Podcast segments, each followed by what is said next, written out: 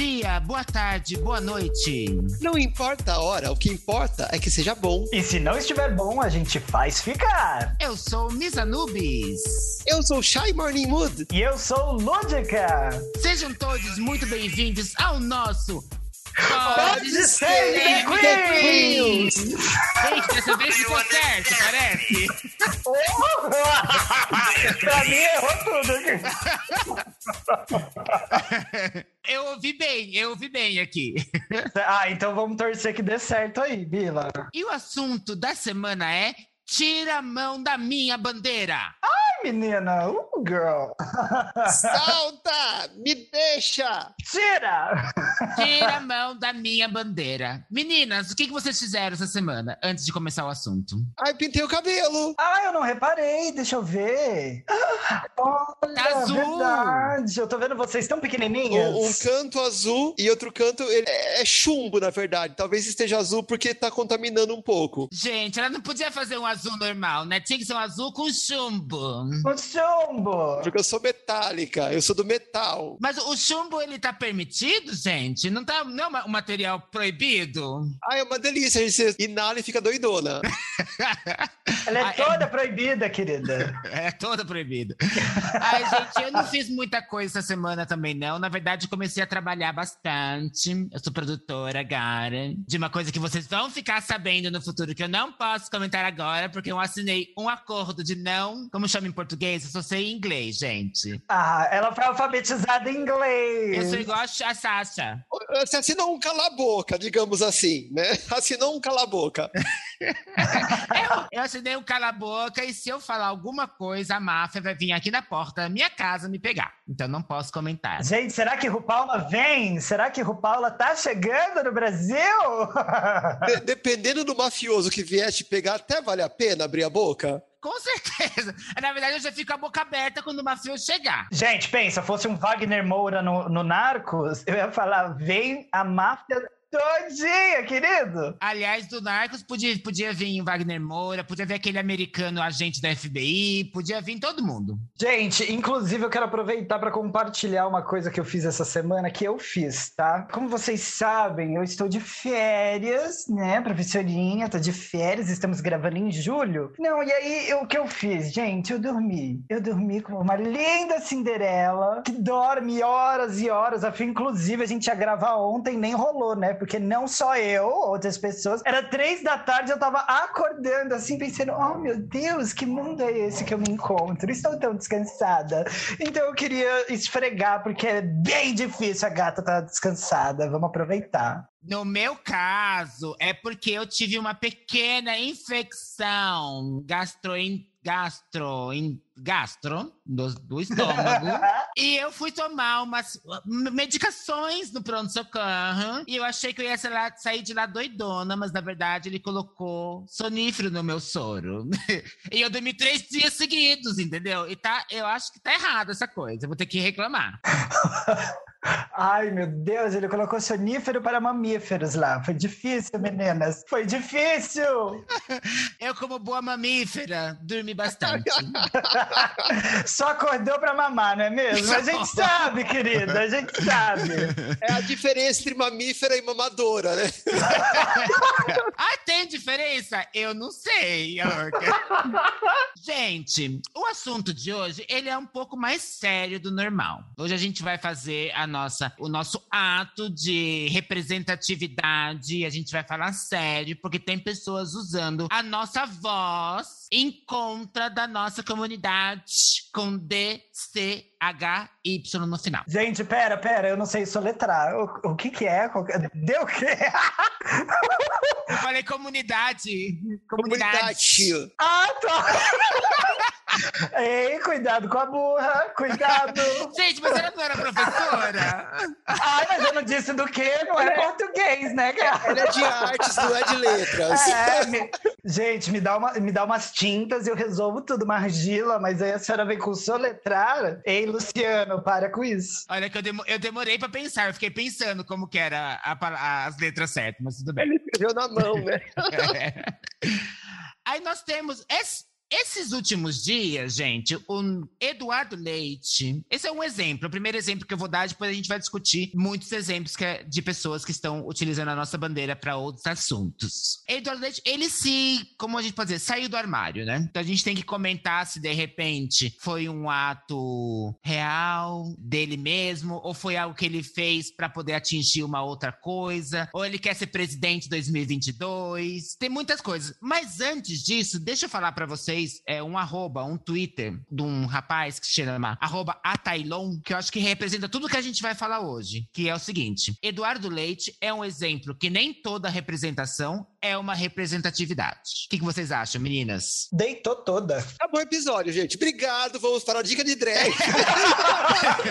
Ela está correta. Beijo, gente. Até semana que vem. O que, que você acha? Vamos começar com a Shai. Olha, eu acho que assim, é, é- ele foi no ponto, ele foi assim na, na jugular. Não é porque a pessoa saiu do armário, assim, corajoso sair do armário. Sair do armário hoje em dia é um ato político, ainda mais da forma que ele fez, na televisão, no- num programa da TV aberta. Então, assim, legal, beleza, meus parabéns. Mas assim, a gente tem que olhar todo o histórico dele. O por que, que ele fez isso? Ele realmente, a partir de agora, ele vai ter um aliado da causa. Então, bicha, estamos de olho. Olhando pra trás, eu não vejo muito porquê. Eu não, não é muito porquê, mas eu não vejo muita ligação da saída do armário com o apoio à causa. Então, eu vejo uma representação, mas não vejo uma representatividade. Não sei se você vai falar sobre o que ele fez, né, enquanto político da sua gestão como coordenador. Pode né? falar, pode Mas falar. acho que a gente pode enumerar várias coisas. Né? Então, assim, a- acima de tudo, quando ele era candidato, a eleição de governador foi junto com a eleição de presidente,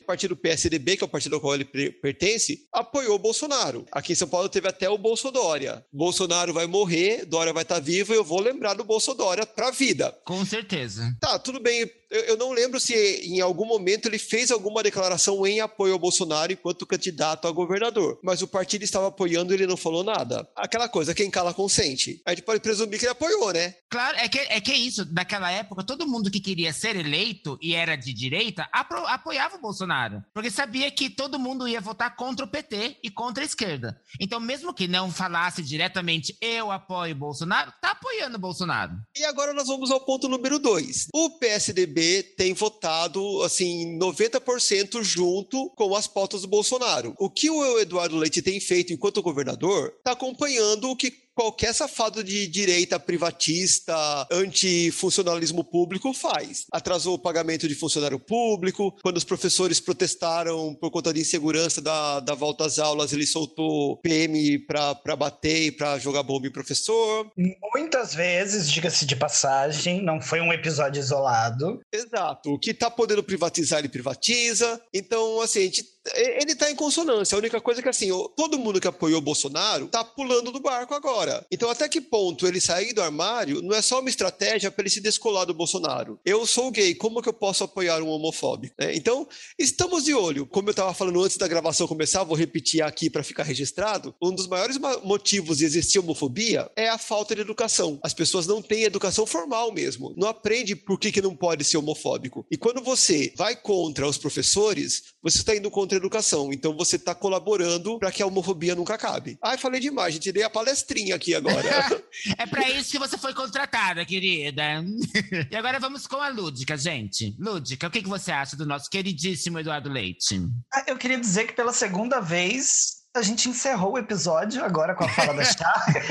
Acabamos aqui. Eu gostaria de agradecer a todas. Essa senhora é o terceiro encerramento. É, vamos fazer um você decide aqui, né? Daí a pessoa escolhe o final. Só pra acabar mesmo, assim. Gente, olha, eu confesso, eu preciso confessar uma coisa pra vocês. Quando a gente começa a falar de política, não é nem que eu não, não tenha muito conhecimento, não. Eu até me interesso bastante, vou atrás de muita coisa. Tava, inclusive, ontem assistindo aí. a- Nossa, fiquei horas, fiquei umas sete horas acompanhando os desdobramentos da CPI da Covid a- ao vivo, né? E assistindo aqui a prisão do cara lá na CP, enfim, várias coisas nesse sentido. Mas eu fico muito nervoso, muito nervoso. Então, tem a chance, inclusive, de eu, de eu sair falando besteira. Então, qualquer coisa, vocês segura a garota aqui se ela falar merda. Mas é o seguinte, eu acho ele um grande de um safado. é uma grandíssima de uma safada, essa nessa altura do campeonato, ela querer, entendeu? Colocar isso como uma pauta. É claro que, assim, concordo 100% com essa fala de que representação não significa representatividade. Ele com certeza vai encontrar os seus pares. Ele com certeza vai encontrar um monte. Eu, inclusive, fico, honestamente, fico passada de ver gays de direita, porque é apoiar o regime que oprime elas mesmas a vida inteira, né? Então eu fico muito passada, mas eu tenho descoberto nos últimos anos, desde 2017 principalmente, que tá lotado, é, é até irracional. Mas eu gostaria de dizer que, para ele, enquanto ser humano, é importante ele ter esse momento de sair do armário. Independente da sua posição política, eu acho que todos têm mesmo que sair do armário, conseguir se assumir conseguir viver a sua verdade frente a toda a sociedade, ainda mais ele que é um político num meio conservador, o que é mais difícil, imagino, mas também confesso que, como vocês mesmas já disseram, eu acredito que tenha fundos políticos nisso, né? Nesse momento em que está todo mundo buscando qualquer coisa que seja o extremo oposto de Bolsonaro, que é a pior coisa que pode existir na face da Terra, eu acho que, né, é ele e Hitler ali estão batalhando lindas, maravilhosas. Mas qualquer coisa que possa existir contra agora vai ser o hype para a próxima eleição, né? Então agora tá todo mundo tentando descolar a imagem dele, todo mundo tentando mostrar, né, essa, como que eu posso dizer, essa nova faceta né? De, ah, eu sou conservador, mas eu também tô aqui, os famosos liberais, né? Mas o que eu acho mais importante sobre isso, sobre o fato dele ter saído e etc. Ah, eu tô puta, eu já nem sei o que eu tô falando mais, gente! Eu tô nervosa, pera que eu vou chegar lá. Ó, é o seguinte. Respira, respira. É, é importante a pessoa sair do armário? É importante a pessoa sair do armário. Mas se você sai, e ainda mais se você é um político que sai do armário, mas todas as suas políticas públicas a sua carreira inteira nunca foi pensada para as pessoas dessa comunidade, gata, e aí, o que, que, você vai fazer a partir de agora? Nem para as minorias de uma forma geral, né? Porque é tudo igual, gente. Quem luta por uma pauta LGBT não é porque ela é gay, é, ah, eu sou uma grande de uma maricona, então eu vou lutar só pelas gays. Gente, é tudo igual. Igualdade é, é, é igualdade. Respeito é respeito. Então tem que lutar por toda uma causa que, se você for ver o partido que ele tá, o lado político que ele tá e as atitudes que ele teve até agora, gata, ficava no armário que era melhor pra senhora. E, e disse, hein? E disse! E ela falou. Engasgou toda, mas ela falou. Eu acho assim, é, eu tenho várias coisas para falar para falar disso. Primeiro, eu queria deixar uma coisa assim, tipo, que é bonitinho a gente falar, né? Isso é aquela coisa, ah, vamos ser inclusivo, então vamos incluir as gays de direita também. Vamos. É, é assim, existem os gays de direita. Tudo bem, a gente entende, vive numa democracia. Mas parece que hoje em dia tem que ser de esquerda para poder lutar por pautas minoritárias. Porque coisa que a direita também deveria lutar. Tudo bem que eles querem privatizar. Ok, eles são liberais. Ok, eles querem tirar todo é, o peso do governo e colocar para os Ok, mas eles têm que ver que eles estão governando para pessoas, com maiorias e com minorias, e que eles devem pegar esses assuntos que hoje aparentemente só a esquerda tem tratado e sendo massacrada por isso, e colocar também na pauta de direita, porque mesmo que você seja de direita, é um ser humano que tá ali, gente, é um gay. Agora a gente tá vendo mais do que nunca ele falando, ele é um gay de direita, então ele tem que lutar por ele. Não é mesmo? Mas uma coisa que é importante a, a, gente frisar aqui é que, assim, quando você se põe enquanto gay de direita, você tem que pensar em não só na parte identitária, porque senão pode virar um identitarismo vazio. Dentro do aspecto da direita, dentro do, do, do espectro liberal,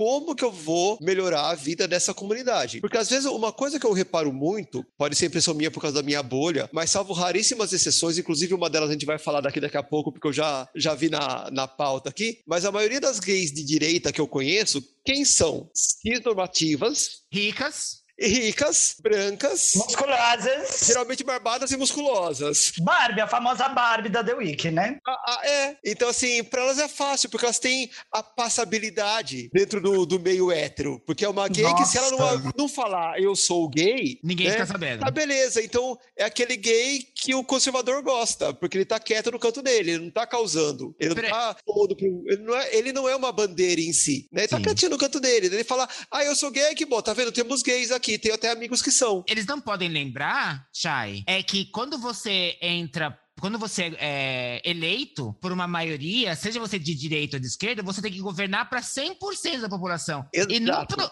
para os de direita e para os de esquerda. Para os pobres e para as gays da comunidade, para as transexuais e para os negros e para as negras e por aí vai. Você não pode governar para você enquanto elite. Eles governam para bolha. Eu acho que vocês falaram duas palavras que a gente precisa destacar. Quer dizer, na verdade, a Anubis falou mais um conceito que eu queria destacar e a Chay falou uma palavra que, nossa, bateu aqui em mim. A Anubis estava comentando agora, né? Das pautas, a diferença entre a direita e a esquerda é que a direita, hoje em dia, no Brasil, não só no Brasil, mas a gente vê esse movimento se espalhando pelo mundo inteiro, ela deixou de ser humanitária, humanista. Ela não pensa no ser humano de, de forma geral. E aí isso ficou a cargo da esquerda. E aí, às vezes, eu, eu vejo, inclusive, gente que se vê obrigada a ser de esquerda. Não tô falando de mim, tá? Não mesmo, de verdade. Mas eu vejo gente obrigada a ser de esquerda, porque assim, por mais que você possa concordar com pautas neoliberais, economicamente falando, socialmente falando, em alguns pontos, não tem nenhum olhar para o ser humano. E assim, não importa a economia, não importa nada, se as pessoas daquela sociedade não estão bem. E todos têm que olhar para isso, como vocês bem disseram agora. E aí a Chay também falou uma palavra que eu acho legal de a gente destacar, deixar ela assim, ó, em caixa alta, que é passabilidade. Essa questão da passabilidade, da heteronormatividade, do homem branco, que mesmo gay, ele ainda assim é privilegiado e socialmente não percebe os seus privilégios, mesmo que viva com, com as suas questões, porque a gente sabe que vive, todos vivemos, inclusive,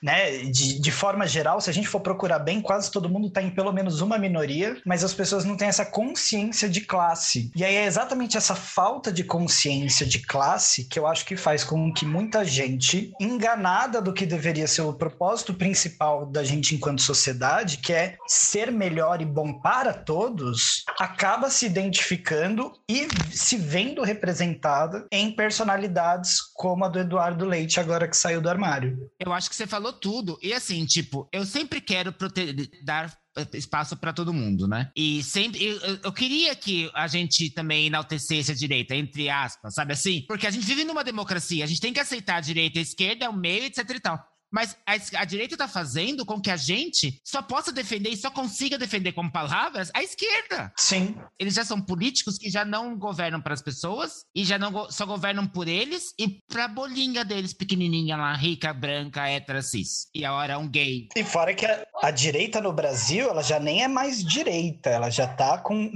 dois pés, uma perna, a barriga e o braço na ultra-direita, extrema-direita. Então é, é um pouco mais complicado, né?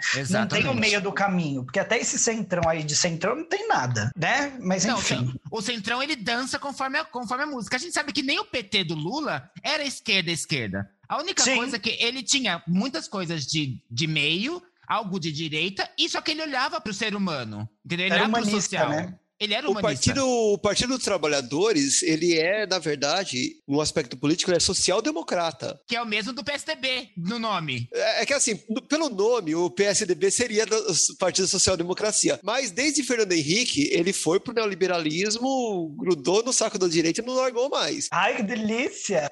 Como é que... Ai, ninguém me chamou? Como é o saco da direita, gente? O saco, ó, o saco da direita, Michel Temer, Não, Bolsonaro, não, não, quero não. estar nesse saco. Não. Não, gente, não, não, deixa pra lá. Prefiro abraçar o saco de um Guilherme Boulos, por exemplo, né? É, até do Fofinho, Lula eu abraço, peludinho, gente. Eu amo o saco do Lula. Nossa, eu adoro um saco bear, grisalho, assim, né? Uma coisa urso polar. Gente, um David Miranda, vocês conhecem? O quê? O David Miranda, eu. Ai, Também é, é- é o saco da esquerda se agarrar. ai que horror! Tô vermelha. PT, PT.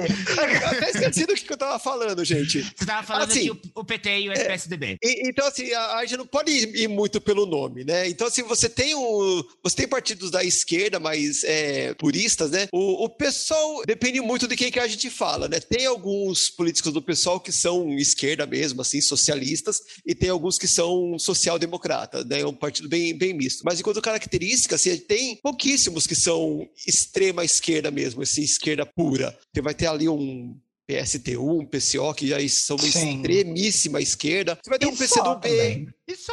Acho que um PC do, o PCdoB é o mais esquerda que tem, assim, uma esquerda mais sensata, digamos assim. É que são partidos comunistas, né? Pelo menos na sigla. É, então vai assim- pro outro lado total. Mas vamos deixar bem claro uma coisa. Primeiro, que não- é, a palavra comunista entrou na boca de todo mundo. Eles acham que comunista, que a gente vai virar comunista com qualquer partido de esquerda que entrar a governar a gente. Isso é não conhecer a política do Brasil. Gente, primeiro, comunismo não, não é a mesma coisa que ditadura. Não, E não é Nem de ditadura longe. comunista. tem ditaduras de direita. Exatamente, tem, tem ditadura fascista e A ditadura maioria, comunista. inclusive. Diga-se de passagem. Então, tipo, é não conhecer. E a gente sabe que um PCdoB nunca vai eleger um, um- um presidente. Pelo menos agora. No máximo é um PT, que a gente já conversou aqui, não é totalmente de esquerda. Ele só é Gente, humanitário. E o Brasil é um país capitalista, não tem como, é Exato. impossível alguém colocar o comunismo nessa porcaria. Exato. É tipo, não tem como. Nenhum plano de governo de nenhum candidato a presidente, por mais esquerda, prega O comunismo fechado. o, o fim da, da propriedade privada dos meios de produção. Então, Gente, assim, isso, isso me lembrou de uma frase que a nossa grande. que eu esqueci o nome dela. Ai, gente, peraí. gente. Suzana Vieira.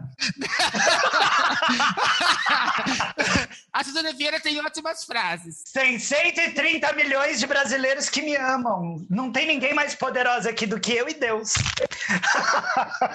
Não, gente, aquela que fez a que fazia a novela a da A Juliana Paz. Juliana Paz, isso. Então a Juliana Paz, ela falou assim que entre o texto que ela falou, da- entre a, a desculpa entre aspas que ela falou, que pra mim foi pior, só piorou a situação, foi ela falar que é um medo de, de que a extrema esquerda, a extrema comunista governe o Brasil. delírio comunista, né? Ela usou essa, expre- essa o delírio delírio. comunista. Delírio. É impossível. Eu falo pra vocês, mesmo que eu queira com todas as forças do meu ser, é impossível que o, o delírio comunista comande o Brasil, gente. Não, não dá. Não dá. E passando um pouco da política, que a gente, a gente falou bastante, politicamente falando, Nossa, virou um podcast só disso, né? virou uma disputa. Gente, a galera da direita e do, e do centrão é muito bem-vinda aqui, tá? Vamos discutir, botem aí suas opiniões, comentem lá no nosso Instagram. A gente aceita todo mundo, tá? A gente só não aceita hipocrisia. Se você segue uma pauta, segue essa pauta. Não, bolsonarista ele não aceita, só os arrependidos. É, isso, é, isso aí não. também já. E se Inclusive, se não arrepender- aceita hipocrisia, eu queria me despedir, meninas. Obrigado. Vamos pra pra gente aceitar bolsonarista arrependido, tem que responder o questionário. Que a Claro. gente vai ver se a foto for bonita, tem todo um processo. Pra gente E tem que aceitar. postar publicamente no Facebook ou no Instagram que não votou em branco. Exatamente. E nem no Amoedo. Tem que postar. senão, senão não. Gente, a nossa próxima personalidade a ser dissecada pelas nossas queridas bocas é o Carlinhos Maia. Ô, Jesus. Ai, pe- pera aí que eu vou, eu vou vestir o meu traje anti-radiação, eu já volto. Explodiu. Explodiu a radioatividade dessa pessoa. Gente, ele fez várias declarações polêmicas. Agora pensando Polêmica é meu cu, né? É homofobia internalizada o nome disso. Eu acho que de repente ele deve ter feito isso só pra poder ser famoso. Não é possível. Porque o que ele falou. A gente teve várias coisas. A gente teve primeiro que foi o casamento dele, que não teve beijo na boca, lembra? Sim, não pode. Ah, sim. Depois que depois ele falou que ele não podia ter o beijo na boca, porque os pais dele era um era evangélica, outro era não sei o quê, o outro pai tava com depressão. É desculpa esfarrapada. A outra coisa que ele falou quando começaram a criticar muito ele, é que ele falou que até ele não sair do armário, ninguém criticava. E que quando ele saiu do armário, começou a criticar mais pela parcela gay da população. E aí ele foi obrigado, entre aspas, a falar: sou um gay homem. Nossa. Por que, que ele falou isso? Porque Porque quando você sai do armário, cai o pinto e você vira mulher. Essa história de que o SUS faz transição é lenda, menina. Você É pisou pra fora. E se você apodrece. for uma mulher e sai do armário como lésbica, seu grelo fica com 20 centímetros. Olha só. Mole! Vira É um absurdo. pintão. Toda vez que ele vai se desculpar de alguma coisa, ele piora mais a situação. Ele falou que ele era um gay homem porque ele fazia parte da família brasileira, daquela do interior, que só tinha homens e mulher, binária, etc e tal. Depois ele fez a. Ele disse que não votou no Bolsonaro, mas a gente sabe que ele deve ter votado. É, ele fez a polêmica festa da pandemia lá na, na- na cidade dele, que, que eu acho que eram do 500 pessoas e que 50 pessoas foram contaminadas pelo Covid. Ou seja, gente, a gente tem muito o que falar deles. Uma bicha homofóbica negacionista. Tem como piorar? Tem. Não Vamos tem. lá. Ei, eu não tô falando mal de ninguém aqui, hein? Eu A quero tá- respeito. A gente tá só falando o- os fatos, gente. Isso foi pesquisado pela nossa produção. Então, qualquer coisa que a gente falar errada, vocês caem matando nela, entendeu? Não é na gente. Gente, isso tudo é uma obra de ficção, tá bom? Por favor, não nos processem. Sim, é, é importante deixar claro que isso aqui, na verdade, é ficção. Advogados do meio LGBTQ, estamos abertos a patrocínio. Por favor. O que, que vocês querem falar primeiro, gente? Da homofobia descarada desse menino ou do negacionismo que ele teve com a pandemia? Escolhem. Eu, eu acho que assim, a, a- gente tá num mundo globalizado. Hoje em dia, nenhuma dessas desculpas se justifica mais. Nem da homofobia internalizada, nem do negacionismo. E a pessoa sendo uma pessoa pública, ela tem responsabilidade. Você ouvir isso daquela sua amiga Barbie, alienada, entendeu? Que é totalmente desconhecida. Quem conhece é você, ela e meia, meia dúzia do grinder que ela pegou. Então aquela lá fala assim: ai, gente, eu sou um gay homem porque eu cresci numa família tradicional brasileira. Tá, tudo bem, você é uma ignorante, mas ela não é uma pessoa pública. Isso que ela fala va- vai morrer ali no grupinho dela, Não influencia ninguém, né? Pior que influencia, hein, gente? Mas influencia sim. sabe? Ou, ou essa bichinha, por exemplo, colocar a foto da festa clandestina que ela foi, vai atingir o número. Tá, vai, vai atingir um número de pessoas, porque assim, quem acompanha ela nas redes sociais vai, ah, se ela tá indo, eu vou também. Mas ela não é Carlinhos Maia, sabe? Ela não tem projeção nacional. Ela tem uma projeção até um certo ponto. Então, acho que a responsabilidade de uma pessoa pública falar essas coisas, fazer, eu acho que falar não é nada, fazer é o pior ainda, porque daí você está dando o exemplo mesmo. Eu acho que isso é extremamente grave. Nem toda bicha é assim, nessas horas de- aí tem que jogar igual os héteros. Vai, mas nem todo homem, não, nem toda bicha, filha. Não, não, não, não vai na dele, ele é uma exceção, por favor. É, Eu acho que ele dá um, um verdadeiro tiro no pé dele mesmo, né? Ele podia, quando ele saiu do armário, se ele, é, que, é que tem a coisa. Será se ele é co- incoerente assim mesmo? Será se o que ele faz é de verdade ou ele tem uma intenção atrás disso? Porque se tivesse uma intenção, ele poderia muito bem sair perfeito disso. Ele poderia ser aquela bicha perfeita, com um monte de seguidores, que faz tudo certinho, que, sabe? Então eu não, eu não entendo qual que é dele, sinceramente. Acho que é burrice mesmo. Não é possível. Pode, posso falar? Pode. Lúdica, arrasa. Ai, ai, eu vou falar. Não, gente, sabe o que, que é? O meu problema com o Carlinhos, ele é um problema, assim, de tudo que ele já fez, né? A gente poderia até pegar esse recorte específico da pandemia, né? Agora, aquela festa que ele fez, entre outras, porque aquela foi uma que a gente viu, vocês acham que ele deve só aquela? Dá um monte por aí. Mas essa atitude dele de realizar a festa, ela já é parte da personalidade dele e tem a ver com todas as outras atitudes que ele foi tomando dentro da comunidade, dentro de outras questões, como por exemplo, eu sei que ele ajudou muita gente, isso é inegável, no sentido de que ele ele deu visibilidade para uma comunidade, isso trouxe dinheiro e renda para aquelas pessoas. Isso é louvável até a página 2, na minha opinião. Vou dizer por quê. Porque essas pessoas, apesar de estarem conscientes, é importante dizer que elas estavam conscientes, pelo menos parecem estar conscientes do que elas estão fazendo e como elas estão fazendo, mas ele me pareceu sempre,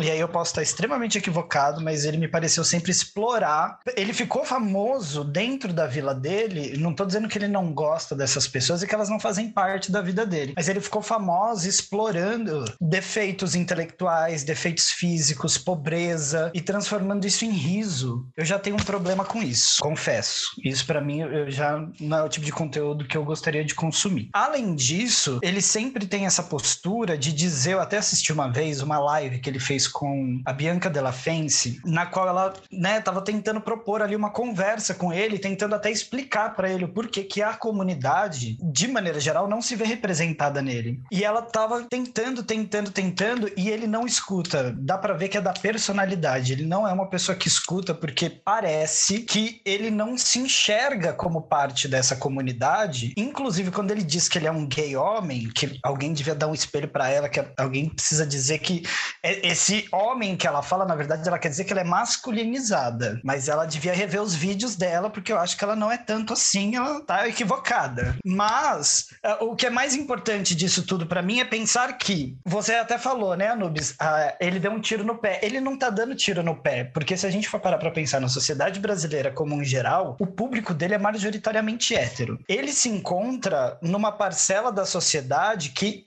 tem tudo a ver, por exemplo, com aquela pessoa que eu disse que vai se identificar com o Eduardo Leite, que é aquela gay que vive no, numa bolha privilegiada pela passabilidade, muito entre aspas no caso dele, e isso transforma ela em alguém que não se vê como parte da comunidade, acha que quando você é afeminado, ou quando você demonstra carinho, ou quando você deixa a sua homossexualidade fazer parte da sua vida e que as pessoas vejam disso, isso é uma vergonha ou isso não pode.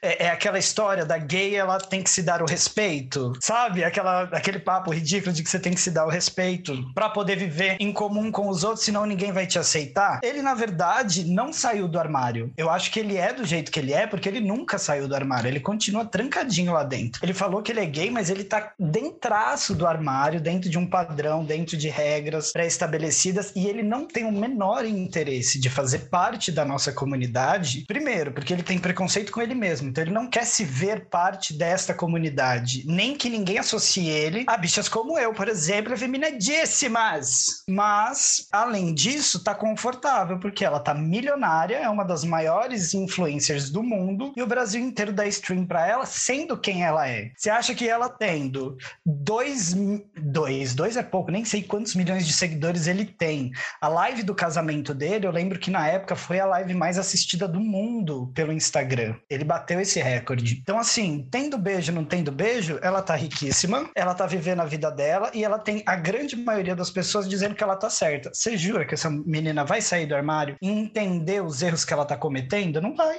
E agora a filha da puta pega a nossa bandeira e justifica os erros com isso. Aí tá, gente. O que é, ultimamente tá muito na minha cabeça que eu, eu não sei se eu tô descobrindo ou se eu tô acordando que o ser humano ele é muito egoísta. Porque ele poderia usar a plataforma dele, que ele tá tendo agora, para ajudar tanta gente. Podia usar a plataforma dele para melhorar as coisas na pandemia, ele e outros não usam, só querem saber para si, ganhar os seus milhõeszinhos e acabou.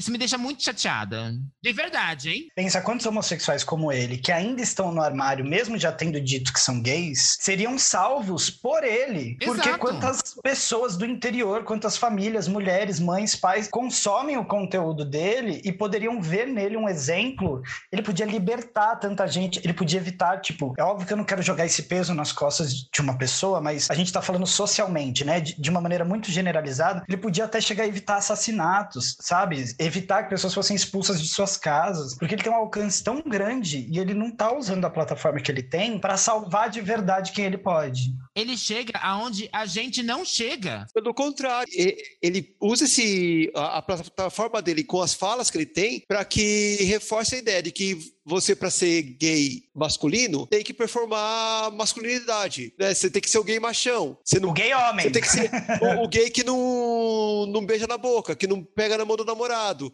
que não dá escândalo. Né? Então, ele está usando a plataforma dele contra a comunidade, de uma forma geral. Né? Uhum. Né? Apesar de ele ter saído do armário, se é que ele saiu, não sei porque. Porque assim, eu não acompanho o Carlos Maia. Eu juro, eu fiquei sabendo dele por conta das merdas que ele fez. Foi assim que eu conheci ele. Então, assim, não sei na carreira dele em que momento que ele saiu do armário, porque que ele saiu do armário. Mas é bem isso, parece que ele não saiu do armário. Carlinhos Maia, ele me lembra muito aqueles caras na época do bate-papo UOL, que chegava e colocava no, no, perfil gay fora do meio, como se isso fosse uma vantagem, né? Um gay gourmet. Ah, isso, isso existe não só no bate-papo, isso no Grindr até hoje. É gay discreto, gay sigiloso, é, como se isso fosse. É bem que você falou, como se isso fosse uma vantagem acima dos outros gays. Mal sabem ele que para eles terem todos os direitos que eles têm hoje, para eles poderem serem sigilosos e discretos, muitas afeminadas apanharam na cara na rua. Ai, minha vontade. Eu tô puta, eu quero pegar uma câmera, sair correndo agora, entrar lá no banheirão do Tatuapé,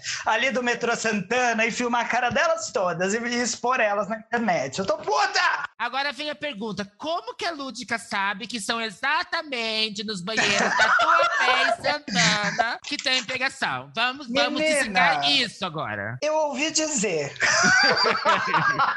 Era setembro de 94. Eu, eu, eu, recebi uma mensagem no meu BIP. Lembra disso, gente? BIP? Eu, eu peguei BIP. page. É, eu recebi no meu pager uma mensagem. E aí, assim, fiquei sabendo por isso. Não, gente, de verdade, não, não participo, não, que eu tenho medo. O fato de ser os lugares onde ela faz a baldeação é mera coincidência. É, né? exatamente. Não é porque eu já. Deixa pra lá, vamos seguir a pauta. Segue a pauta. gente, agora falando de pessoas que são contra a sua própria. A gente falou de pessoas que são contra a sua identidade, pessoas que são contra a sua comunidade. Agora vamos de pessoas que são contra a sua cor que é o nosso conhecidíssimo Sérgio Camargo, presidente do Instituto Zumbi de Palmares, né? Que ele é um negro que não gosta de negro. Ele teve várias declarações e muitas atitudes que ele teve como presidente que vão contra toda a luta da comunidade gay. Como, por exemplo, não sei se vocês ficaram sabendo daquela polêmica sobre o cabelo, né? E ele respondeu que máquina zero para negrada, cabelo de negrada é carapinha e por aí vai. O que vocês acham dessa personalidade, gente? Ai, gente, ai. Que ah, falar, difícil, né? Difícil. É, eu não tenho palavras para espremer o que eu sinto, não é nem para exprimir, é para espremer, porque é difícil, é difícil, Chay, é muito difícil, é difícil. Como falar dele sem ser ofensivo? A pessoa, é, ela advoga contra, eu acho que um dos grupos mais é, oprimidos que a gente tem no, no, Brasil. Porque você consegue esconder o fato de você ser gay, você consegue esconder o fato de você ser, ser lésbica, ou você consegue até esconder o fato de você ser pobre ou morar em comunidade. Mas você não consegue esconder o fato de você ser negro. Você é um alvo de discriminação, assim, estampado. E daí vai a pessoa e contra as políticas afirmativas, fala mal das suas próprias características físicas, quer destruir livros. Gente, o, último regime, o último político que tentou destruir livros, a gente sabe quem foi. Então, é, é nossa, é muito complicado. Olha a desculpa que ele deu. Ele falou que ele estava destruindo certos livros que não tinham nenhuma menção ao histórico negro. Só que, por exemplo, eu lembro que teve um, um historiador que falou que para você, porque a Fundação Cultural Palmares, ela foi fundada em 88 pelo governo federal, com o objetivo de preservar e promover o patrimônio cultural, social, histórico e econômico decorrente da participação do negro na sociedade brasileira. Vocês ainda sabem que o nome veio em homenagem ao maior quilombo da nossa história, né? O Zumbi dos Palmares. E que ele, ele tava queimando um monte de livros. E ele falou assim: queimando não, né? Falando que esses livros não fariam parte da biblioteca da fundação. Porque não tinha nada referente ao negro, né? Nesse livro em específico. Só que, como eu falei antes, a fundação foi feita para preservar e promover o contexto histórico. Então, você não pode falar do negro ou do branco sem falar um do outro no mesmo contexto. Você não pode, você não pode estudar um, um estudioso que vai na Fundação Palmares estudar o negro sem estudar um branco nessa, nessa época, nesse contexto. É impossível. Tinha também livros de folclore também no, no, no, meio do balaio. Sim, tudo que não tinha negro ele tirou. Essa foi a desculpa dele. Não, e se tinha livro de folclore, o Saci é o quê, né? Outra desculpa que ele usou foi a, a ortografia. Então você joga fora todos os livros que não foram publicados depois da reforma ortográfica. É, assim, incoerência. Na verdade, é, é, tem uma coerência, Chay. Ele quer acabar com o movimento negro. Esse é o objetivo dele. Essa é a coerência que ele tem e todas essas atitudes que ele tem. Ele é contra Zumbi de Palmares, ele já já falou isso. Ele é contra o movimento negro, ele, a gente já falou isso. Ele acha que o movimento negro é mimizento e que não, existe, não, não deve existir cota, não deve existir nada. Ou seja, a única decisão coerente que esse senhor faz é realmente acabar com o movimento negro. A, a, pessoa consegue ser tão escrota, vá para pegar leve, que nem o pai e o irmão apoiam ele, porque o pai e o irmão são do movimento negro. Não sei se é, é uma birrinha, será que ele era o, o irmão rejeitado, o, tipo o caçula zoado, pra, pra compensar então agora você contra, você do contra? Só pode. É, ele é o mimizento no fim da história, né? Vai ter um plot twist e ele vai descobrir que o mimimi é dele. Porque não é possível, gente. E, e, e olha que legal a gente tá falando dele e a gente falou de várias coisas, e, e se fosse outra pessoa, a coisa mais absurda que essa pessoa teria feito seria apoiar o Bolsonaro. No caso dele, ele fez tantas coisas mais absurdas que a gente nem comentou ainda que ele apoia o Bolsonaro. Mas que é, é lógico, né? Não, não só apoiou, como foi chamado pelo próprio, né? Exatamente. Não, e vamos pensar uma coisa, gente. Não falha uma vez. Não dá errado nunca. É uma matemática que se completa. Eu confesso que, assim, eu tenho dificuldade de falar sobre o tema porque eu não tenho local de fala, né? Enquanto um- um- uma gay branquela eh, do olho claro. Mas o que eu consigo dizer sobre isso é que, assim, obviamente, ele não tem, como nós estamos conversando nesse episódio, a menor representatividade para estar na posição que ele ocupa. Ele não deveria estar lá, porque ele deveria presidir um instituto que é o cabeça, né, ou pelo menos uma inspiração para vários movimentos negros e né, sociais que estão buscando a tão sonhada igualdade que não existe, vamos pelo amor de Deus, quanto que a gente tem visto, né, desses negacionistas falando que não existe preconceito no Brasil. Pelo amor de Deus, gente, que país preconceituoso do cacete. É um dos mais preconceituosos do mundo, por incrível que pareça. Pra mim não parece incrível nada, porque tá escancarado. Eu vejo dentro da minha casa, eu vejo na escola que eu trabalho, eu vejo isso reproduzido nos meus alunos que reproduzem o discurso dos pais, eu vejo nos locais que eu já fui me apresentar. E isso acontece, e esse preconceito existe em muitas áreas. E esse cara não, não tem o direito eu acho, de estar no cargo que ele ocupa hoje. Ele deveria ser destituído assim para ontem, mas é óbvio que ele está lá exatamente porque ele representa um projeto que nega a humanidade às pessoas, o direito à igualdade, direito à vida, direito ao respeito, à representação e principalmente essa galera que é contra cota, contra reparação histórica, que, gente, tá tão óbvio tá na cara de todo mundo que ela precisa ser feita. E, e, por aí vai, sabe? O currículo é extenso. Eu só consigo dizer que, assim, obviamente ele não representa os movimentos, assim como todos que a gente comentou até agora, né? Não fazem parte dos seus movimentos.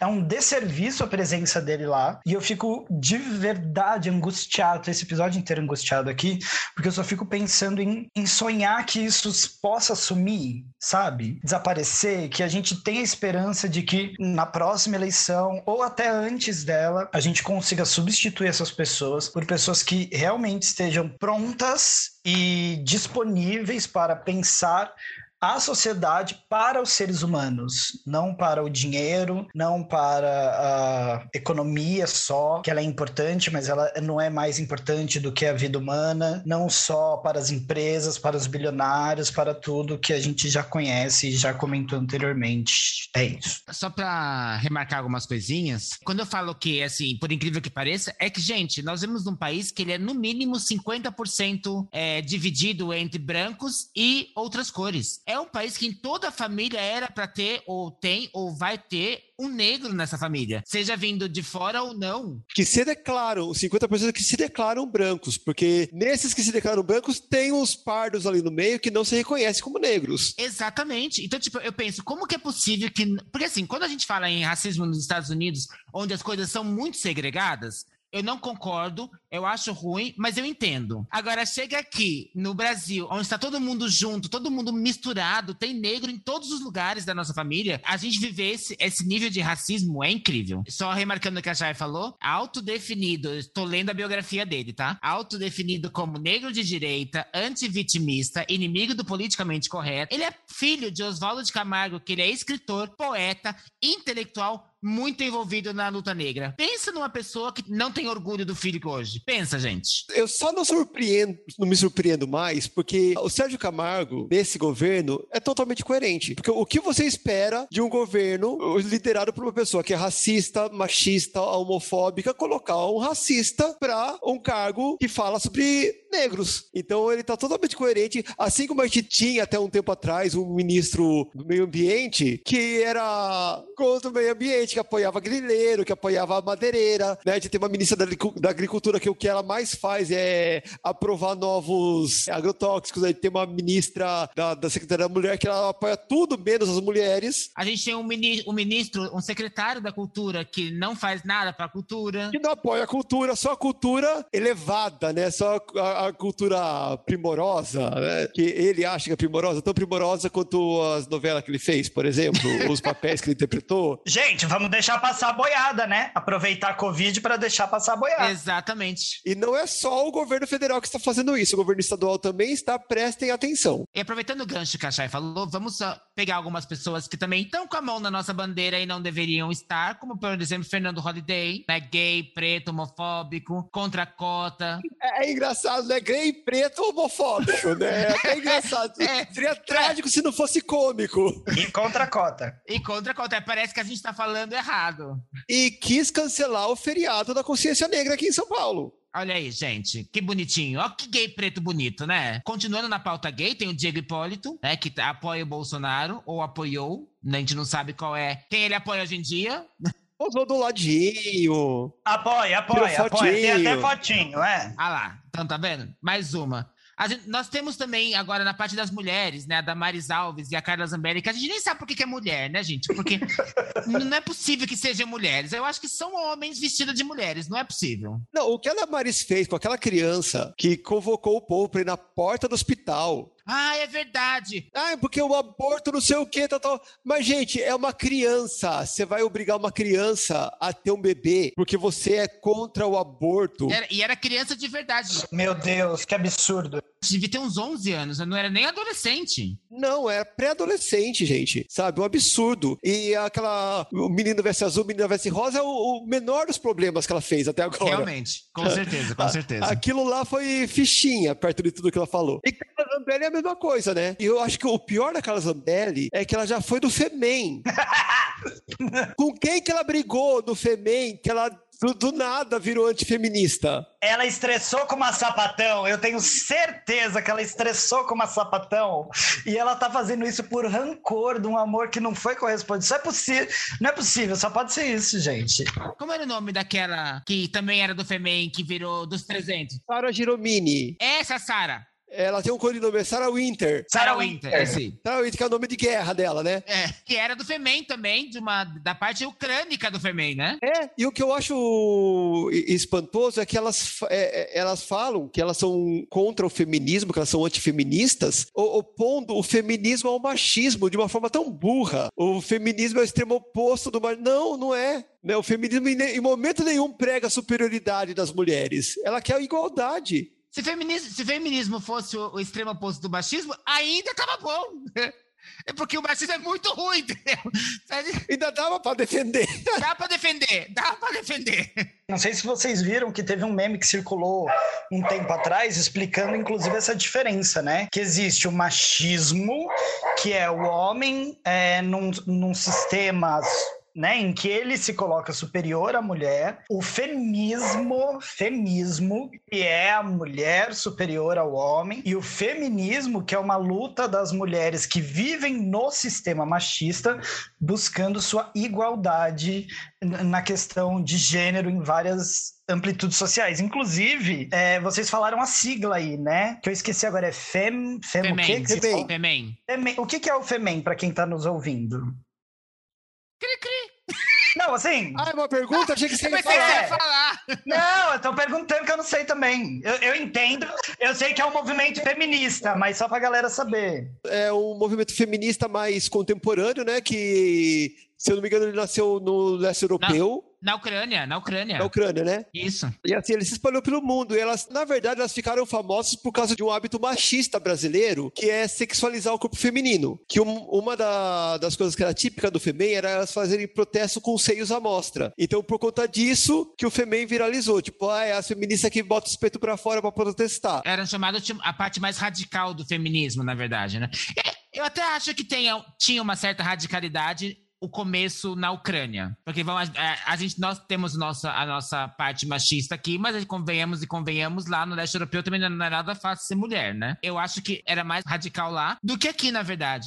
E aí a, a, a Sara fazia parte, a Carla fazia parte, de repente, do nada, elas viraram anti-femem, que deve ser bem aquilo que falou, é amor de alguma sapatão que não correspondeu. Não é possível. Mas só um adendo sobre esse radicalismo, que eu acho importante a gente frisar, que é legal sempre a gente ter em mente que, mesmo que seja uma resposta radical, entre aspas, enérgica, existe uma diferença entre a opressão e a resposta do oprimido. Que por mais que possa parecer radical, ela não é enquadrada no mesmo local de quem tá te oprimindo, e aí você é radical porque tá dando uma resposta para aquilo, porque é insuportável viver dessa forma. É igual uma pessoa que agride por legítima defesa. Exato. Na verdade, elas só tentam dar uma resposta à altura. Tentam, na verdade, né? Porque o opressor, ele sempre vai sair ganhando, entre aspas. O opressor tem o sistema na mão pra mandar oprimir.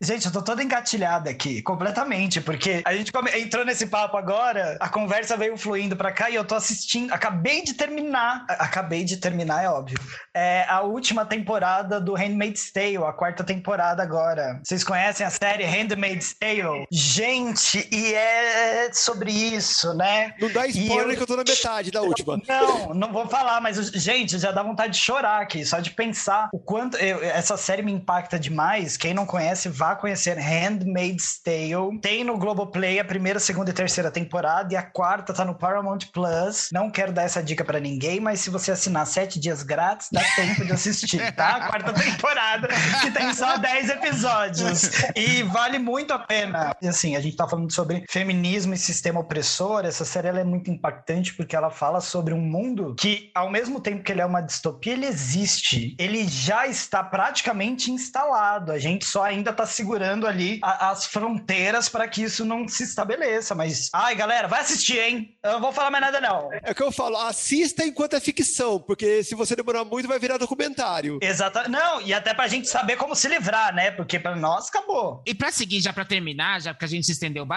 nesse programa, eu acho que já deu dois, inclusive, programas, vamos só comentar algumas é, da parte trans, né? No caso do Tami, que quando ele concorreu a vereador foi pelo pa- Partido Super Conservador PL, que apoiou o Bolsonaro. Nós não sabemos se ele realmente apoiou o Bolsonaro, se teve frases de, de apoio ao Bolsonaro, mas o partido dele apoiou, e se o partido dele apoia, eu acho que tá subentendido que ele apoia, né, gente? O que que vocês acham? Perfeito. Por exemplo, se eu fosse um político gay e fosse sensível à causa e o meu partido tivesse apoiado o Bolsonaro na eleição para presidente, que foi antes da eleição para vereador, que foi junto com a eleição de prefeito, uma das atitudes que eu tomaria seria sair daquele partido e procurar outro partido que não o tivesse apoiado, ainda que fosse um partido de direita como o Partido Liberal. É que eu não sei se houve algum partido de direita que não apoiou o Bolsonaro à época. Esse que é o problema.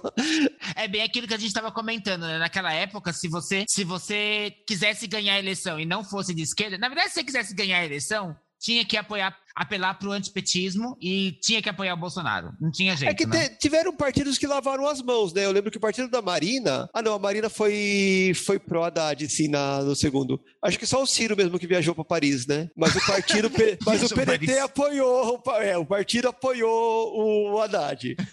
Outro que só leva um voto meu se for assim, ele e o diabo vulgo Bolsonaro, né? O Ciro, Por- É, porque senão, depois dessa peidada na farofa, não, mas eu gostava do Ciro. esse esse posicionamento, Eu gostava. Ele era uma possibilidade para mim. Agora não, não, não desce mais. não, calou, consentiu, é aquilo que a gente já falou. Gente, quando tem a personificação do, do demônio e, e qualquer outra coisa, você não se pronuncia, é o que a gente tá discutindo até agora, você é a favor. Essa história, ah, votei em branco, grandes merdas, é tão responsável quanto, porque você deixou acontecer, sabia qual era o resultado. É, isso é uma coisa que eu queria, que eu queria falar antes pra vocês, que eu acabei falando outras coisas. Aí, porque o pe- pessoal fala que ah, apoiou o Bolsonaro antes, mas não apoia agora. Gente, todo mundo sabia que Bolsonaro ia ser desse jeito. Já sabia que ele era 27 anos de, de, de projetos que não foram pra frente, que, não, que não aprovou nenhum projeto, 27 anos falando mal de mulher, 27 anos falando mal de gay. A gente já sabia quem ele era. Não vem falar agora assim,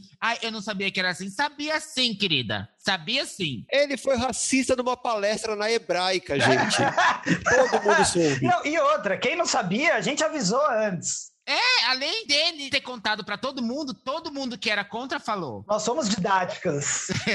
V- Voltando ao nosso maior expoente trans, só que agora do lado americano, nós temos a Caitlyn Jenner. Todo mundo sabia que era de direita e totalmente trampista. Mas naquele clã das Kardashian não, não dá pra salvar, né? Não dá. Mas a gente sabe que tem muito mais gente, muito mais gays homofóbicas, muito mais pretos racistas, muito mais mulheres machistas. Então, se por acaso a gente se esqueceu de alguém, a senhorita que está nos ouvindo pode ir lá no nosso Instagram, ou no, no PodSave, ou nos nossos particulares, e lembra gente. Deixa lá um recadinho tal que a gente comenta aqui depois da nossa sessão de, de recadinhos da audiência. Isso, lembrando que o nosso Instagram é arroba PSDTQ, né? Pode ser. PSTQ. PSTQ. É, Tá sabendo, ela tá sabendo. Eu, eu ainda- eu ainda sei. Ela consegue so- soletrar uma palavra que não existe, mas ela não consegue soletrar nossa roupa, gente. Arroba PSTQ oficial, ponto oficial. Vai lá, deixa seu recadinho, deixa o seu problema. Tá com um probleminha no, com amor? A gente responde. Tá com um probleminha de, de dinheiro? A gente responde. Não ajuda, mas responde. Tá com probleminha de alguma outra coisa? A gente ajuda e responde. Benzeção para Erisipela, Pagota, pede lá que a gente fala. Conselho de maricona, a gente tem. É isso, gente. Gente, para tudo, para tudo, que agora é hora de, de, que a gente vai fazer agora? Ai, menina, se deixar, eu vou ficar nua, é isso? Não, ainda não é, aí só vai engolir ou cuspir. Prefiro. E aí? O que me diz? Engole ou cospe? É isso. E vamos para aquela parte que todo mundo gosta, que é a parte de julgar. Todo mundo gosta de uma boa julgada na cara dos outros. E vamos julgar as notícias. Se a gente engole porque a gente curtiu a notícia, ou se a gente cospe porque a gente não gostou. Ah, não caiu bem. Sabe quando empapa na boca, assim, é quando desce? Tem que cuspir, né? E hoje nós temos de volta a nossa convidada especial aqui, Miss Fit. Olá, Miss Fit. Oi, gente! Que saudade de vocês! Olha, boa noite. Saudade, Você tava aqui semana retrasada, fia. Saudade É, eu nada. sou falsa, eu sou falsa. Semana passada também tava comentando Drag Race. Você não vai embora mais, né, querida? Oxi. É hora É, de botar ah, a eu- vassoura atrás da porta, eu acho. Ah, eu sou assim, eu sou, de... sou dessas, sou dessas. As visitas que encosta, né? Vai ficando. Ninguém mandou chamar, eu venho mesmo. Eu não ia comentar, ela pediu pra dormir um dia. Quando foi ver, faz três semanas, gente. Não pagou aluguel, não ajudou nas contas. Ah, eu tô economizando aluguel, meu bem. Mas enfim, Miss Fit está aqui para cobrir mais uma vez a falta de Miss Anubis, né? Trocamos uma Miss por outra e teve que sair correndinho para se preparar. Foi fazer um clareamento anal. Mentira, será que. Qual o preço, gente? É, a, a segunda dose da vacina tá vindo aí, ela já tá se prevenindo, né? Para voltar ativa ou a passiva, seja lá o que for melhor. Ai, meu Deus, gente, então bora julgar, porque juíza lúdica tá prontinha. Silêncio e homens pelados no tribunal. Então vamos chamar a nossa, como vamos dizer, o arauto das nossas notícias. A palhaça queer, a grande palhaça queer. Quem, quem quiser saber, vai lá no Instagram ver. O nosso fantasminha. Cheguei! Oi, Nath. Que, que nos trazes de bom? Nossa, trago coisas boas hoje. Outras nem tanto, mas trago coisas boas. Então, né, vamos lá começar com coisas muito boas. Esporte para nós, mulheres, né, que batemos recordes históricos. Arrasou. Olha! A Rebeca Andrade, ginasta, se tornou a primeira e única atleta do Brasil, entre homens e mulheres, a conquistar ouro e prata na mesma Olimpíada. E a Raíssa Leal, a mais jovem medalhista olímpica da história do Brasil, com 13 anos e 6 meses, ganhou aí medalha no Olha. skate. Olha, Olha ela. ela! Palmas. Fala, Miss. Palmas, meu bem. Arrasou! Muito bom. Arrasou, Liz. Palmas, palmas, palmas. Precisamos de notícia boa, né? Tanta coisa ruim, né, meu bem? Precisamos ter, voltar a ter orgulho de ser brasileiro, porque tá foda, viu? Nossa, isso tem sido bom, né, nas Olimpíadas. Para, para de ver a bandeira com asco, né? É, bem pouquinho tá ajudando, muito pouquinho assim mesmo, porque enquanto tem alguns fazendo coisas boas lá, aqui tem outros tentando esfregar a bandeira na lama todo dia, né? E na bunda, né? Mas é um marco maravilhoso. E para nossa sorte, né, para o nosso orgulho, mulheres, muitas pessoas periféricas, pessoas que ralam, né, em lugares que não tem apoio e tal, estão trazendo medalha aqui, apesar de tudo, né? Muito legal isso daí. Bom, eu tô engolindo total. Ah, Engulo as duas, com ouro, com prata, até se fosse com bronze. Mas foi, teve bronze também. Engolidíssimo. Eu vou engolir também. Tem, tem os três. Tem uma de ouro e de prata e a outra de bronze. Ah, é verdade. Então elas fizeram, as duas fizeram o triozinho. Então, assim, Pódio completo, né? Tá engolido, legal pra mostrar a força do esporte, a força da mulher, a importância que a gente deveria dar e não está dando pra essas pessoas que precisam de patrocínio, precisam de incentivo e condições pra poder treinar, pra poder representar o país. A gente sabe que não é valorizado aqui. Fica todo mundo super feliz quando alguém traz uma medalha, mas na hora de votar em pessoas que vão garantir recursos para que os nossos atletas sejam os melhores do mundo junto com os primeiros colocados, a gente não para para pensar nisso. Então, gostou, galera? Vocês engoliram igual a gente? Na hora de votar, escolham pessoas que incentivem o esporte, incentivem tirar as pessoas da pobreza, dá condições para elas e principalmente que valorizem as mulheres no local que elas devem estar, que não é nem acima nem abaixo, mas exatamente igual a todos esse bando de homens do. Ai, ó, não vou nem falar. Militou, né? Militei toda! Toda! Militou, meu bem. Lugar de mulher agora no pódio, né, Fia? Exatamente! Arrasaram, meninas!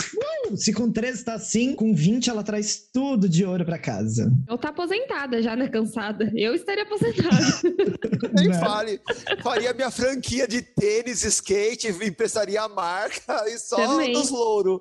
Misfit respondeu que engolia? Que cuspia? Ai, a gente tinha travado aqui, tá? Mas engula, engolidíssimo. A próxima notícia, ela é muito da triste. Sim, não tem outra palavra que eu consiga, assim. Eu só sinto tristeza. Além de revolta, que revolta já é um sentimento mais constante aqui na- no meu dia a dia. A notícia é do Lucas Santos, que era um menino de 16 anos, filho de uma cantora de forró da Valquíria Santos, que ele fez um vídeo no TikTok com um amigo dele que ele simulava que beijava o amigo dele ali numa brincadeira, e ele sofreu tanto hate e tanto ataque homofóbico a ponto dele não aguentar lidar com aquilo e tirar a própria vida. Lamentável, né? Pesado, né? Ai, gente, eu, eu vou comentar pra tentar ser rápido, aí vocês falam. Eu vou cuspir.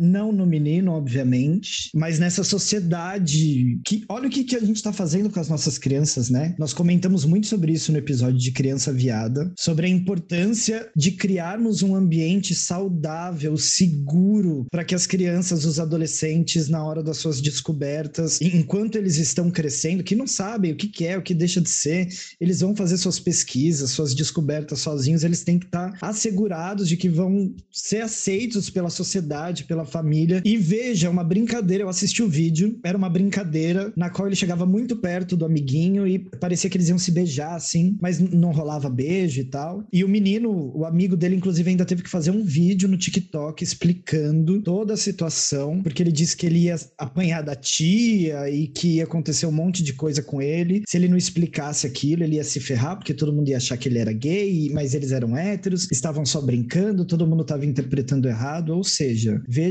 a que ponto a homofobia, o machismo chegam. É, é cuspir na atitude dessa sociedade e pensar que, mais uma vez, tá foda. São pessoas covardes, né? É muito fácil você ser corajoso aí por trás de uma câmera, no WhatsApp ou mesmo nas redes sociais e ficar atacando as pessoas com discurso de ódio. A gente tem um presidente que faz isso e todo um secto de imbecis que seguem ele. Então, assim, infelizmente é uma coisa que nem me surpreende, porque no, no pé é que a gente está, esse tipo de coisa é só uma consequência, porque a gente está vivendo aí um Brasil bastante preconceituoso, bastante obscuro, que às vezes eu tenho a impressão que eu acordei na Idade Média, na, naquela série Contos da Aya, sabe? E não, e não saí mais. A Lúdica sabe bem. Nossa, mas é, eu fico. Não, mas eu fico puto. Idade média mesmo, é igual aquela, aquele meme. Estamos num climinha bem europeu. Peste, frio e, e- enfim, tudo, né? Inferno, né? Eu vou cuspir também. Eu eu não tenho nem- saliva pra cuspir num caso desse, porque, cara, são adolescentes brincando, como a, a Lúdica falou. E também, como a, a Misfit falou, é uma sociedade que tá doente. Esses dias mesmo teve a- aquele vídeo que vazou daquela pastora falando que os fiéis não deviam postar vídeo sobre LGBT, não deviam postar vídeo sobre preto e tal. Cara, o que, que tem uma coisa a ver com a outra? Ridícula. Eu, eu acho um absurdo, vou cuspir. E aí, no caso, é,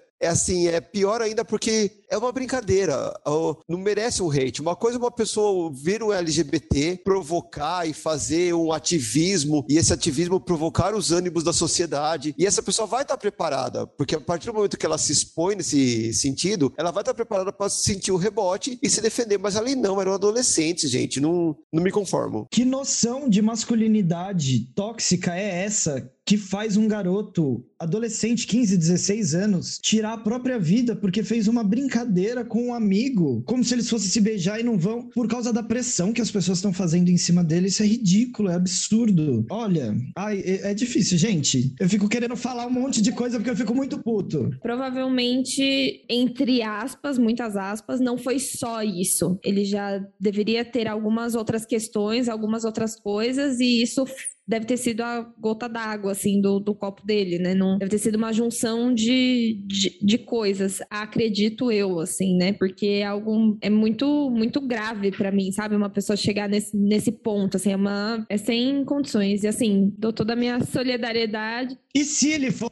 um jovem LGBT? é, e se for, sabe? E, e a gente tá tão achando que a, a geração atual tá mais pra frente, tá mais evoluída, aceitando mais as coisas, mas elas também estão mais cruéis, sabe? Vejo muita gente muito jovem, já mais desconstruído, né? Que já vem com outra, outra ideia, e outros que continuam com os pensamentos antigos e de uma maneira muito mais cruel, porque é o que a Misfit falou, atrás de um teclado é tudo muito fácil, né? Então eles não têm esse contato ali, né? Eles estão falando o que eles quiserem na teclinha ali. Isso Sem saber, né, que tem consequências, consequência. né? E acho que essa exposição nas redes, ela meio que também despersonaliza a pessoa que está exposta. É, A gente esquece que é uma pessoa lá que não é um artista, que não tem esse preparo todo para lidar com o público, para lidar com esse contato. É, para finalizar meu cuspe, gente, eu queria só aproveitar a oportunidade de falar uma coisa importante. É por isso que precisa existir um controle maior sobre os jovens e o que eles andam fazendo na internet sozinhos, porque a exposição deles é gigantesca. Pai e mãe não tá nem sabendo o que, que eles estão fazendo, o que, que eles estão acessando. E aí chega numa situação dessa, o adolescente não tem uma comunicação boa com a família, não conta que tá com problema, ninguém sabe que ele tá passando pelo que ele tá passando, e ele não tem inteligência emocional suficiente para conseguir passar por uma situação dessa. Então é importante. Eu- eu vejo pelas minhas sobrinhas, eu vejo pelos meus alunos, eles têm 5, 6, 7, 8 anos e estão colados nesse TikTok, vendo e cantando e assistindo qualquer coisa que aparece, sem controle nenhum, e assim, a conta vai chegar.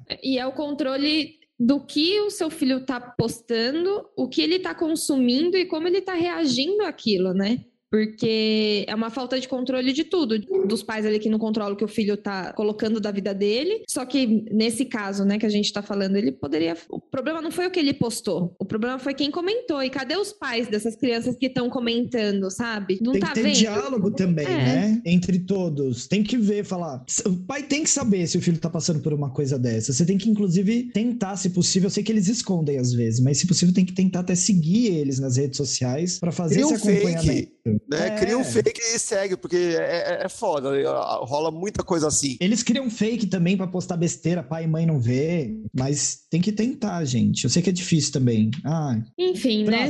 Meus sentimentos aí, né, pra família, não só do menino, quanto, né, segundo aqui o GGB, que é o grupo gay da Bahia, a cada 23 horas morre uma pessoa por homo- homofobia no país. Então, É aquela coisa, o povo fica abismado com o estátua queimando, mas a travesti pega fogo, ninguém liga, né? São tão a favor da, da infância e um jovem acabou de tirar a vida por conta do preconceito, mas ninguém tá nem aí. mas aí, né, no, ainda no quesito família, crianças e, e estruturas aí, né, Sobe esse clima, sobe esse clima.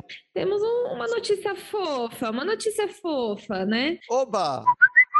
Aretusa Love fez uma, deu uma entrevista lá, né, no, no, com a Lauren Prota, e aí ela contou do processo de adoção do filho dela, que eu podia jurar que era biológico, não que isso faça alguma diferença, né, mas eu fiquei surpresa por ser uma adoção e como foi bonitinho, assim, sabe, tipo, o, o processo, né. Ele até comenta que, assim, é, o Noah representa o meu viver e é o que me motiva todos os dias a acordar, e ele viu que a mãe estava grávida e o, o Noah foi abandonado, né, pela parte paterna enquanto ela estava grávida ainda. E ele falou que se apaixonou por ele dentro da barriga, assim, já, né? E já sabia que o filho era dele por isso. E aí eu achei muito fofo, que eu gosto muito dessas histórias. Precisamos de coisa boa também, né? Pelo amor de Deus. Notícias boas, um pouco de amor nesse mundo tão horrível, né? É uma mão do pai que abandona e outra do pai que adota, né? Então fica ali equilibrado. Não, e a Aretusa, assim, dá pra engolir várias vezes, né? E Pela artista que ela é, pelo coração que ela tem, pelas atitudes que ela, que ela toma. Essa notícia tá engolidíssima pra compensar um pouco, né? Sim, eu vou engolir também, eu vou- vou subverter a música da Aretusa, que é Mana para pisa menos e Mana para pisa mais. Mana para pisa mais, pisa mais. Aê! É, e que mais pessoas pisem e sapateiem como ela nesse sentido, né? Mais uma militância, a galera tem que pensar Milituda! tem que pensar que, tá vendo como é importante você liberar a adoção, inclusive para casais que são LGBT, ou mesmo para pais solteiros LGBT, porque o amor ele vem de qualquer lugar. E tanta gente precisando, tanta criança abandonada, que se puder ter uma família, uma oportunidade de, de ter uma vida melhor, tem que ser dada essa oportunidade para essa criança, né? Tem gente que prefere que a criança cresça num abrigo do que que cresça com uma mãe solteira, com um pai solteiro ou com um casal homoafetivo, Ai, gente. Gente, Pelo amor, foi, né?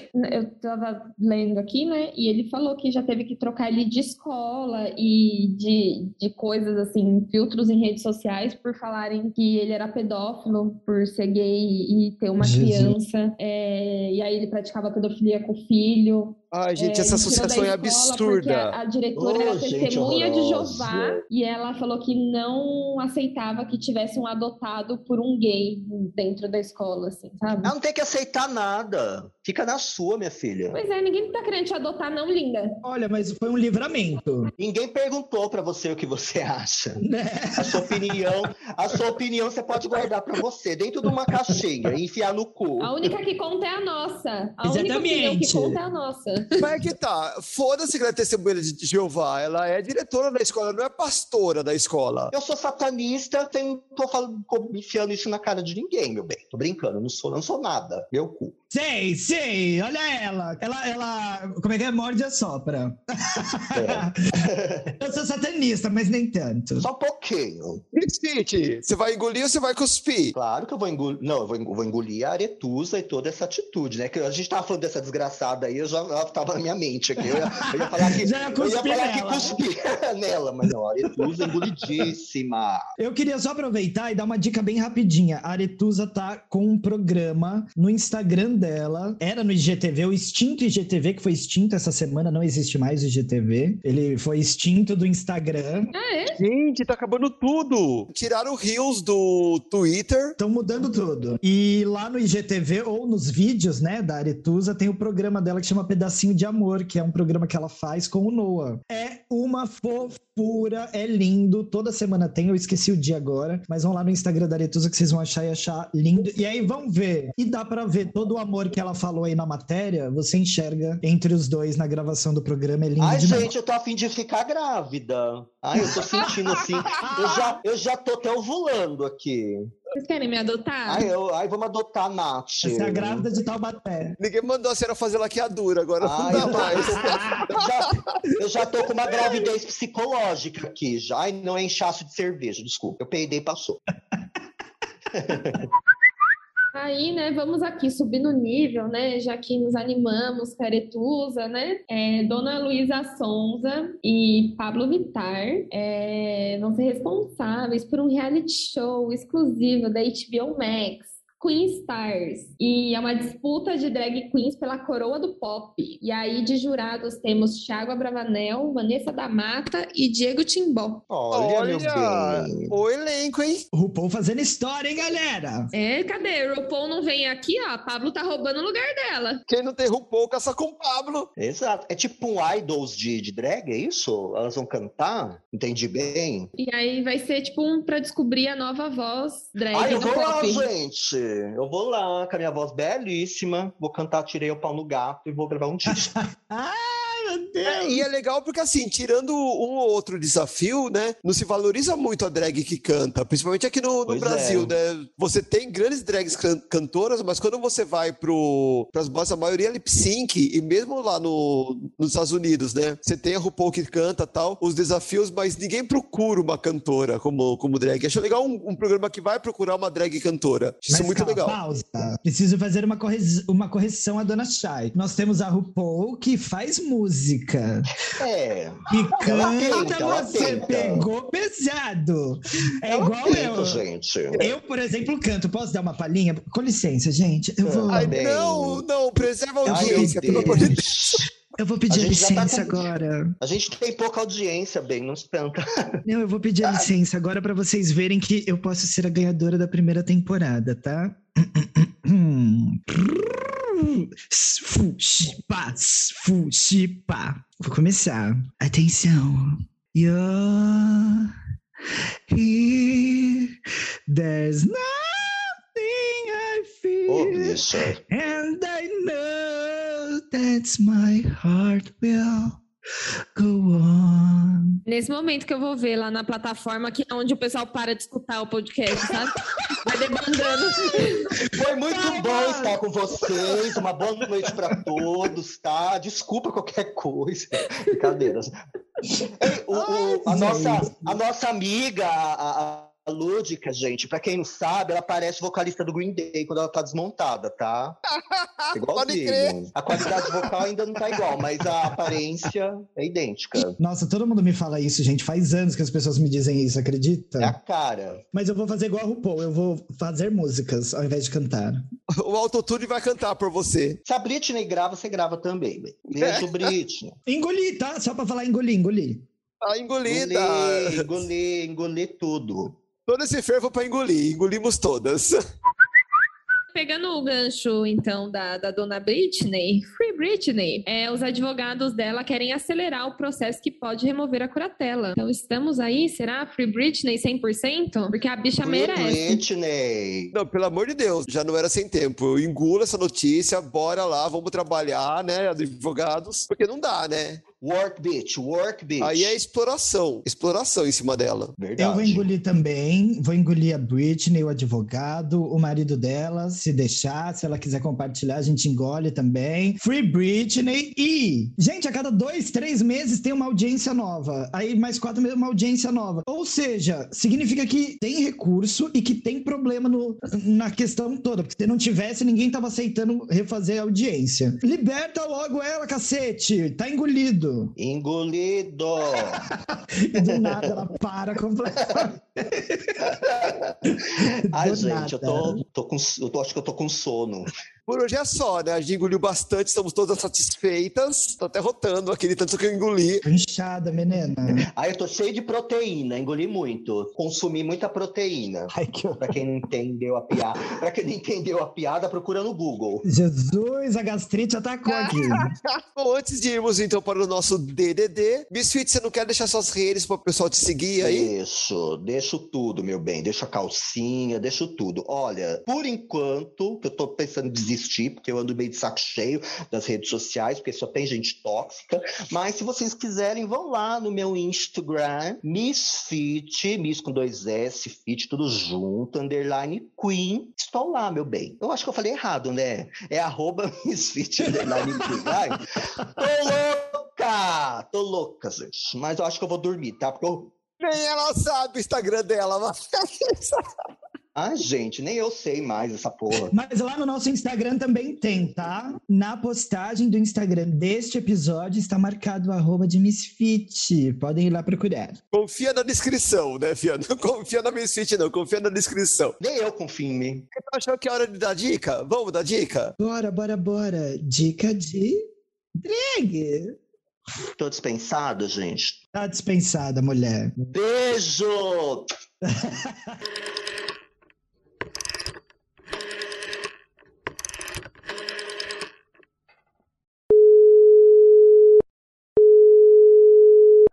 Atenção para DDD. Dicas de drag. E hoje, segundo o nosso episódio, vamos dar dicas politiza, poli, politicalizadas. Essas dicas Politizadas. boas, politizadas. Gente, não pode ser bonita e saber falar tudo, entendeu? Deus não dá tudo uma pessoa só, é muito difícil. Mas aí ela te deu o quê, querida? Assim, Ah, beleza, minha amor. a nível de pergunta, porque daqui a gente não vê. Eu dizer que Cia. Ah, eu só tô sendo humilhada hoje. Gente, a dica de hoje é um filme de 2008 que chama Milk, A Voz da Igualdade. Vocês lembram desses, meninas? claro, com o Champagne. Champagne, Champagne, maravilhoso. Isso. Ele fez Harvey Milk, que é, uma, é, uma, é um personagem que existiu. Foi a direção do Gus Van Sant, né? O roteiro do Dustin Lance Black. Deve ter ganhado alguma coisa, acho que ganhou Oscar de melhor roteiro, se eu não me engano. Era de um, um rapaz, né? Que foi, acho que, o primeiro homossexual assumido com cargo público para o Conselho de Supervisores de São Francisco, em 1977. Gente, é muito bom, é um filme muito legal, que ao contrário de outros políticos que a gente viu também da nossa comunidade, esse sim fez algo a favor da gente. Ou pelo menos deles lá, né? Aí você tem representação e representatividade. O combo. Tudo numa mesma pessoa.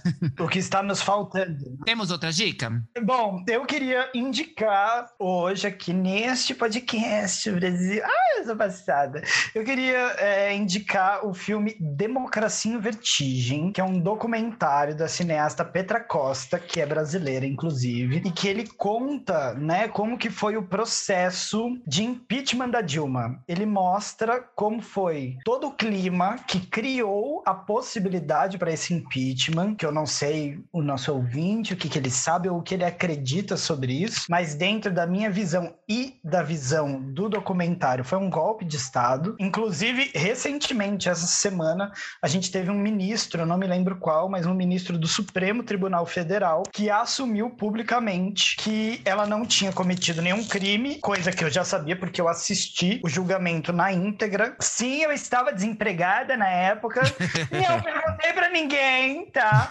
Mas eu assisti. Foi o Barroso. Não me lembro, foi o Barroso? Foi o Barroso. Mas nesta semana que vos falo, ele assumiu que ela realmente não tinha assumido nenhum, ela não tinha tido nenhum crime e que ela foi deposta por problemas políticos, disse ele. Ou seja, foi um golpe de Estado, como a gente já bem sabia. E o documentário da Petra Costa, que é uma cineasta brasileira, inclusive que foi muito premiado aí ao redor do mundo, Foi pro Oscar, não foi? Indicação ao Oscar. foi. E ele mostra, inclusive, todo o processo desde aquelas manifestações de 2013, quando a gente teve não é por 20 centavos, e por aí vai, no aumento dos ônibus, e como que tudo isso culminou na queda dela, mostra os bastidores do que ela viveu e de, de coisas que aconteceram, e até algumas projeções políticas para o futuro, que se vocês forem ver o filme hoje, eu não me lembro de que ano que ele foi lançado, se foi 2017, 2018, mas se vocês forem ver as projeções, vocês vão ver que eram até otimistas, porque tá bem pior. Eu posso dar um paralelo? Pode dar até dois, querida. A senhora dá o que a senhora quiser.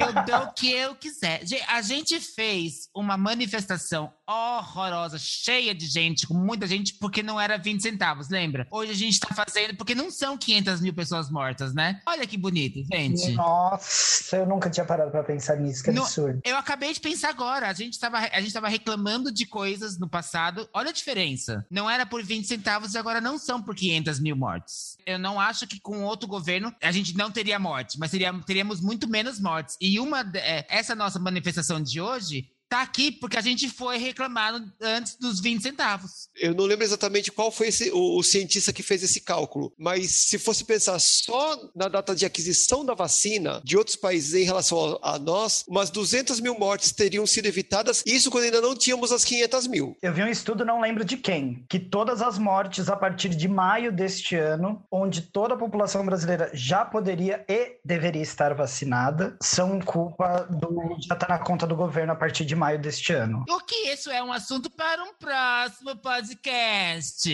É, evidentemente. Nós falando de Terminamos. dicas.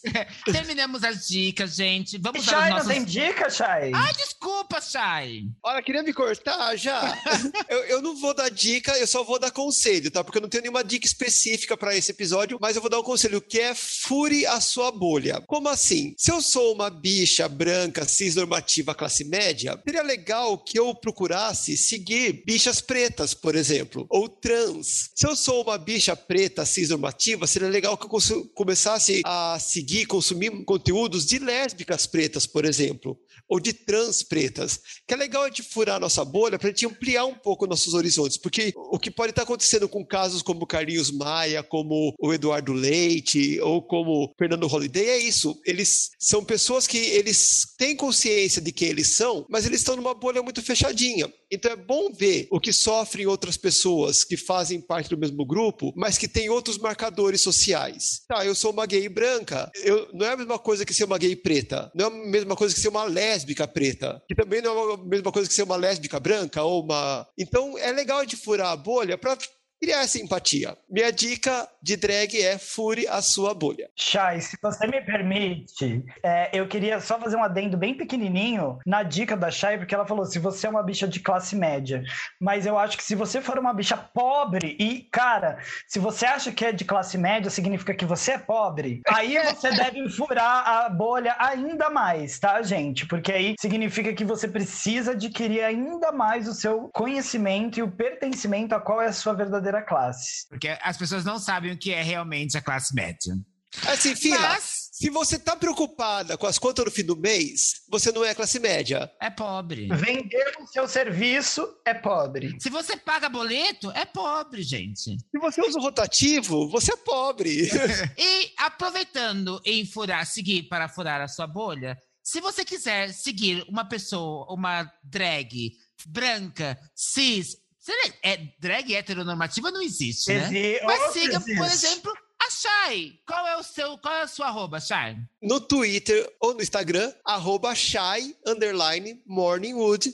E daí, como escreve, depois você procura aí na descrição do episódio, tá? Porque eu não vou ficar soletrando aqui, que eu tenho problema também. E se alguém quiser furar a bolha seguindo a Lúdica, como que faz, Brasil? É só você seguir o arroba furafácil.com. Mentira! Gente, quem quiser me seguir, basta seguir no meu Instagram. Eu tenho duas contas, tá? É a única rede social minha ativa que eu uso, que é o Instagram. Eu tenho a minha conta principal, que é o arroba LGPedroso, que é a conta na qual eu posto vários trabalhos artísticos que eu faço enquanto ator, atriz, drag queen e maquiador artístico. E na minha conta principal do Instagram, no LGPedroso, logo na descrição tem também o link para a conta especial da Lúdica, que é o arroba show da Lúdica com L-U-D-Y-K-A-H. Tão passadas que ela sabe soletrar, apesar do começo do episódio? Então sigam lá, por favor, que ela quer ficar famosa e muito bonita e rica. Obrigado. E se vocês quiserem seguir uma drag negra, pobre, bonita, é importante? Se você quer furar a bolha da Procure beleza. outro podcast. se você quiser furar a bolha da beleza. Sigam. Segue a RuPaul. Se a RuPaul não, que não te seguir de volta, segue a Miss Anubis, arroba Anubis Drag. E também, gente, se vocês esqueceram de tudo isso, seguem só o nosso, o nosso arroba principal, que é o pstq.oficial, que lá tem o Linktree com todos os nossos arrobas. Ou seja, lembra desse que é mais importante, segue a gente e lá você segue todo mundo que você quiser. Tá bom, Brasil? Abraço, Brasil! Beijo, Lúdica desconectando completamente. Ai, fui, gente.